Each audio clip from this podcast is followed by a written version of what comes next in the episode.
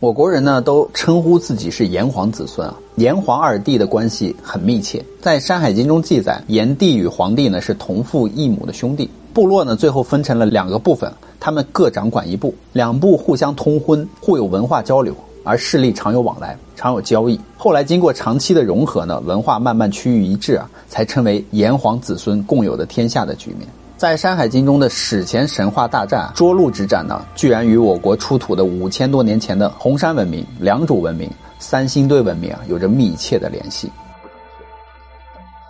红山文化呢，发源于内蒙古中南部啊至东北西部一带，起始于六千年前，是华夏文明最早的文化痕迹之一。红山文化遗存最早发现在一九二一年。在一九三五年呢，对赤峰东郊的红山后遗址进行了挖掘。在一九五四年，提出了红山文化而命名。七十年代起呢，在辽西北赵乌达盟，也就是今天的赤峰市朝阳地区，展开了大规模的考古调查，就发现了近千座遗址，其内涵丰富啊，拥有一大批造型生动别致的玉器与猪、龟、鸟、蝉、鱼等动物形象。随着七十年代这一批玉器被识别出来。考古学家呢，在赤峰市的翁牛特旗的三星塔拉也发现了红山文化的大型玉龙，而红山文化遗址出土了大量的图腾性质的玉器，就反映了五千五百年前的红山先祖生产、生活、生育和生灵的情况。而玉龙、玉凤啊，则是红山最尊崇的玉器啊。有关牛河梁红山玉文化在国际论坛上发表后，引起了专家的关注。专家们就说，根据古文献记载呢，史前皇帝图腾主要就是以熊为主的。而史记上说啊，皇帝有熊。班固编著的《白虎通义》也说啊，皇帝有天下，号曰有熊。在朝阳牛河梁红山文化遗址考古挖掘中啊，不但出土了泥塑的熊下颚和熊掌的残体，还出土了双头熊、三孔玉器。那么第二个皇帝的特征就是龙。史记说，轩辕皇帝啊，龙体。闻一多先生呢也认为，上古既通女啊，又通四，而四既是大蛇，而这种大蛇又被人们称作龙，被黄帝部落奉为图腾。所以，难道红山文化就是史前山海经部落中的黄帝部落吗？黄帝部落呢，源自黄土高原上的半游牧部落啊，属于红山文化。由于所处的纬度较高，比炎帝、蚩尤等部落人的皮肤更白，是典型的黄皮肤，所以称为黄帝。在公元前四千多年前啊，地球温暖多雨，从中亚一带到蒙古高原，到处都是连绵不绝的大草原，东西方交流技术传播肯定是存在的。黄帝部落由于与北方蒙古高原上的游牧民族的部落接触较多呢，源自于西亚的小麦啊、马车等，先是传入了中亚，后来就沿着草原通道传入了黄帝部落。在《山海经》就记载，黄帝是稍晚于炎帝出现的古帝啊，为中央之帝，掌管着中国庞大的地区啊。据《史记·黄帝本纪》记载呢，黄帝是少典之子，姓公孙，名轩辕。少典呢为炎帝和黄帝的共祖，所以黄帝为姬姓部落的生祖，轩辕为图腾的名称，所以黄帝名为轩辕。所居之丘呢为轩辕之丘，也就是昆仑之丘。居于昆仑的黄帝呢，就是以这种以云以祭啊。以昆仑为圣山，居于大地的中央，同时也称为轩辕氏的伟大帝王。而皇帝的权威更是经历过一番的圣战，才获得了其他部落的拥护。在《史记·黄帝本纪》中记载，神农氏炎帝逐渐衰败，不能有效的统御天下，结果呢，诸侯相侵伐呀，暴虐百姓，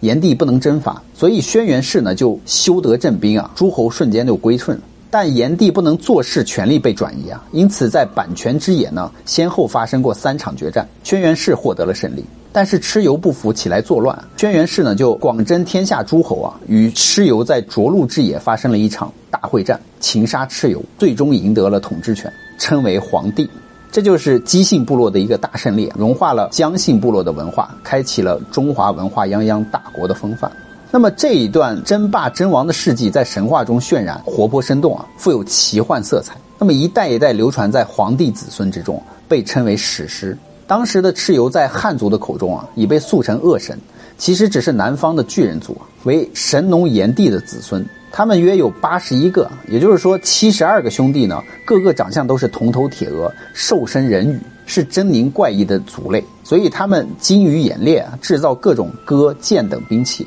等到神农炎帝微衰的机会呢，又不愿意让轩辕氏轻易的获得宝座，因此就结合南方的一些强悍的部落，还有奇怪的鬼魅等啊，一起奔向了涿鹿大原野就开战。所以涿鹿之战是部族与部族之间的决战。神话上象征的说法就是一场水神与火神的战争。那么战争当天呢，蚩尤算准了这个大雾弥漫的天气而发动攻击。在志陵里就说大雾连续三天三夜，皇帝的大队呢被困在迷雾之中啊，迷失了方向。皇帝就命令封后啊坐指南车来辨别方位，冲出重围。皇帝所率领的大军，据说有熊、貔貅、出虎等野兽啊，应该说是各类图腾的部落。另外还有奇特的应龙和女拔，在《山海经》就保存了他们的奇异的艺术。大荒北经和大荒东经就记载，大荒之中有座细坤之山，有共工之台，这里有个穿青衣的人，叫做皇帝女拔，原是皇帝的女儿，秃头无发，样貌奇特。蚩尤与军队攻打皇帝的时候啊，皇帝命令那个能释放雨水的应龙，张开双翅，在荆州之野加以攻击。应龙就使出蓄水行雨的这个神通，而蚩尤立刻就请来了风伯、雨师，纵放起了狂风暴雨，克制应龙的神通。皇帝马上命令天女女魃下到凡间，所到之处呢，狂风暴雨立刻消失，破坏了风伯、雨师的法术，生擒了蚩尤。战争结束以后，应龙不能够回到天上，就只好在杀了蚩尤与夸父之后，居住在南方的深山大谷之中，所以南方才会多雨。后来天下闹干旱的时候，就常拿出应龙的一个形状，实行求雨的法术，那么立刻就会下雨，解除旱象。女魃呢也破了功，不能返回天上，于是她所居住的地方就不再下雨，成为一片干旱。诸君只得把这件事情禀告了皇帝啊，然后女魃就被安置在了赤水之北，也就是北方嘛。但是女魃却常跑出来啊，所以这个旱魃所到之处，人人害怕，因此要驱逐女魃时啊，总是先清除水道，通沟渠，然后祈祷。让这个女拔回到赤水之北，这就是一种驱拔的仪式。皇帝与蚩尤作战的时候，还制造了一个特别的军鼓，以振士气，大长军威。在《大荒东经》中就说啊，东海之中流坡山上有一只叫做魁的怪兽，形象像牛，苍黑色的身子啊，却没有脚，而它只有一只脚丫，能够自由地进出海水之中。出入的时候必定伴随着狂风暴雨，鳞甲呢就散发出一种闪烁的有如日月的光芒。同时吼叫的声音好像是暴雷。皇帝设计捕捉后啊，剥下了它的皮，做成了一面军鼓，然后又到雷泽之中呢捉到雷兽，宰杀之后就取出了雷兽的一根大骨啊，当做鼓槌。皇帝就利用这个雷兽的鼓槌，用力的敲打魁牛皮制成的军鼓，声响震天，五百里外都可以听得到。一连九声呢，声威大震，受震神兵加上应龙女拔呢，自然也就把蚩尤以及帮凶的夸父族人啊、苗民等赶尽杀绝。这一场中国的神话大战啊，奠定了轩辕氏皇帝的权威，当然也流了不少的鲜血啊，染红了原野。但是这些牺牲所换来的就是民族的大融合。那么良渚文明呢，就代表了蚩尤的后裔。良渚文明是大约距今五千三百年到四千三百年之间，以这里为中心，就形成了约三点六五平方公里的良渚文化分布区。那么古城以规模宏大的城址啊，功能复杂的外围水利系统，分等级的墓地啊，以及具有信仰和制度象征系列的玉器为主的出土物，揭示了中国新石器时代晚期在长江下游环太湖地区曾经存在过一个以稻作农业为基础支撑、出现了明显社会分化、具有统一信仰区域的早期国家。良渚古城呢，是中国同时期规模最大的城市。良渚人不仅建筑水平超高，审美也一流。从良渚王族的墓地出土了各式各样的玉器，《山海经》中的图案呢，在良渚的玉器中非常常见。而《山海经》当中记载的神兽叫做饕餮，在各种玉器、青铜器上都有。怎样解读良渚玉器玉琮上的饕餮纹呢？良渚文化墓中出土的玉琮、玉璧、玉钺等玉器啊，有八组雕刻精致的兽面纹、饕餮纹，引起了专家的注意。其中瑶山遗址十一号墓出土的一件条形的玉环啊，下弧圆的窄面用浅浮雕法琢出四个龙形的装饰啊，犹如传世的蚩尤环。根据《陆史后记蚩尤传》中记载，三代西气多着蚩尤之相，为贪虐之戒，其状略为兽形啊，附以肉鞘。有学者就认为啊，这是后羿们为了纪念蚩尤而作，因此在青铜器上广布蚩尤形象。蚩尤呢是上古时代九黎氏族的部落的首领。相传蚩尤面如牛首，背身双翅，也是牛图腾和鸟图腾氏族的首领。蚩尤骁勇善战，被称为战神，也是苗族相传的元祖之一，与黄帝炎帝合称为中华三祖。在原始社会的末期呢，长江中下游的黄河下游一带啊，远古时候就生活着很多原始人类。他们经过世世代代的繁衍生息呢，通过艰苦的劳动，在距今五千多年前，逐渐就形成了部落联盟。这个部落的联盟呢，就叫做九黎。以蚩尤为首领。他们借助优越的地理条件，不断的辛勤开垦，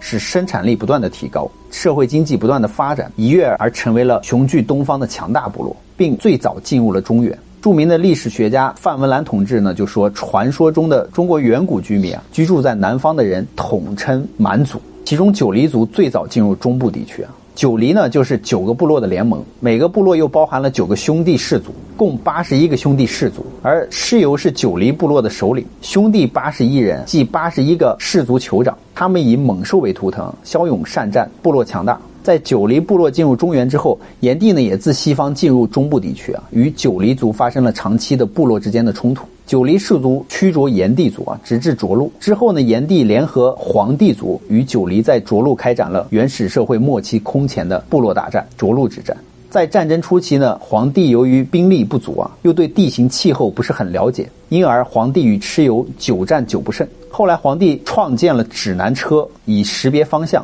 并大大增加实力，才转败为胜。最后双方决战于涿鹿，九黎被打败，其首领蚩尤呢也就被擒杀了。那么三地为什么会发生涿鹿之战呢？背后最大的原因啊，其实应该是气候变化是重要的推手。在公元前两千六百多年啊，气候转寒，降水稀少。在气候变化的节点呢，干冷的气候就把三地都赶到了一起，并不断的压缩版图，所以大战呢在所难免。黄土高原由于气温湿润啊，变得寒冷干燥。承载人类能力啊大幅下降，而两湖地区则由炎热干燥变得炎热多雨，森林扩张不再宜居，而中间的黄河流域则由于炎热多雨变成了凉爽宜居的宝地，所以三地的部落是气候变化而造成的难民，就逃到了一起，冲突也就在所难免。当气候进一步变得干冷，饮水危机出现，三地大战的导火索就对于水源的争夺而开始。为了一股山坡上的清泉呢，炎帝和黄帝大打出手，爆发了大规模的战争——阪泉之战。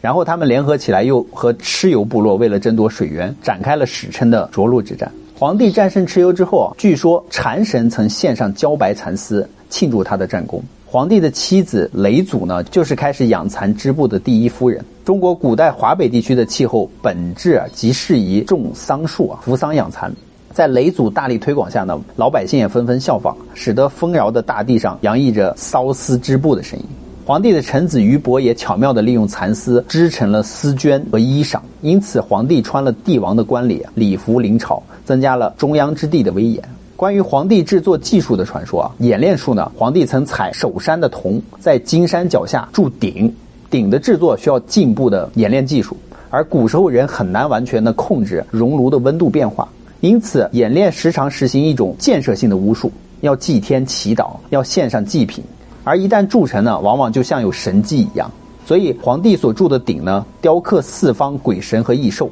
而且在祭天庆功的仪式中啊，上天就垂下一条龙，迎接皇帝上升天庭。铸鼎炼丹的神话显示了皇帝时期已经发现了金属冶炼的技术。在天下统一之后，为了各地往来的方便呢，皇帝还研制了车船以利交通，又创造了文字以方便记录，又命令了大尧制定了甲子以便推算，命令雷公啊宗理医药写成医书以利治病。至于娱乐方面，还发明了踢球的游戏，制作了乐律，而祭天的云门大卷乐舞呢，更是庄严隆重，象征着中华民族越来越走向文明的开化之路。接着，三星堆文明呢，就代表着伏羲女娲的后裔。三星堆古遗址位于四川省广汉市啊，距今已有五千至三千年的历史，是迄今西南地区发现的范围最大、持续时间最长、文化内涵最丰富的古城。其中出土的文物，在中国的文物群体中啊，是最具历史、科学、文化艺术价值和观赏性的文物群体之一。在这篇古蜀的秘宝之中，有高二点六米的青铜大立人，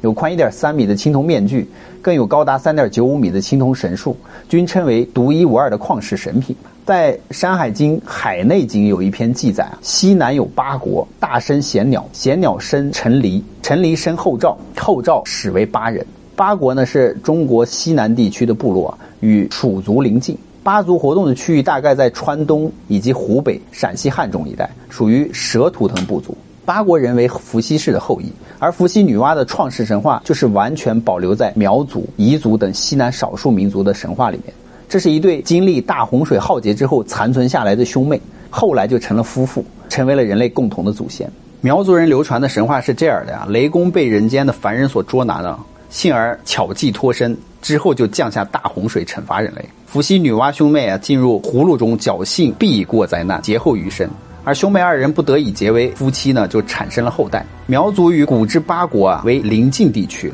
同样流传着以伏羲为始祖的神话传说。那么这些神话与汉族的伏羲、女娲形象有着密切的关系。据考古文物的图形啊，河南安阳的殷墟侯家庄大墓中就有交蛇的蛇形器。而在新疆吐鲁番城附近出土的唐高昌国绢画呢，都有龙形两交的一个图形。凡是两蛇或两龙相交啊，相对的图形，近代的学者都认为就是指的是伏羲、女娲二皇。他们不但是苗族和彝族的始祖，也是汉族器物上的双龙双蛇相交所象征的始祖。在《山海经·海内经》记载呢，苗族和彝族人所崇拜的人首蛇身的两头神呢，叫做阎维，就是伏羲、女娲。而宇哥之前也讲过，彝族人就是三星堆文明的遗留，而彝族和苗族所流传的伏羲、女娲、葫芦逃生、成亲的传说，也就证明了多族同源。所以伏羲呢，教导百姓啊，结绳为网，捞鱼捕鸟，驯服野兽，又普遍推进了熟食，将光明之火交给百姓，脱离愚昧啊，迈向了文明。所以，古代经典中又说他以杰出的智慧啊，关照天地间形象而制作了八卦，这就是文明进化的契机。伏羲成为了中华文化创始之一啊。所以，伏羲是后来被尊称为东方之帝，是春天的神。他拿着圆规治理东方一万两千里的大地啊。而画像中的伏羲呢，就是持圆规的蛇图腾之神。所以大家觉得呢？好了，故事呢，宇哥就讲完了。以上呢，我们当故事听听就好啊，因为有部分未经证实的内容，大家不要太当真哦。好了，今天我们视频就到这，别忘了我们的视频是三天更新一期哦。别忘了订阅关注宇哥小唐的频道哦，拜拜，拜拜。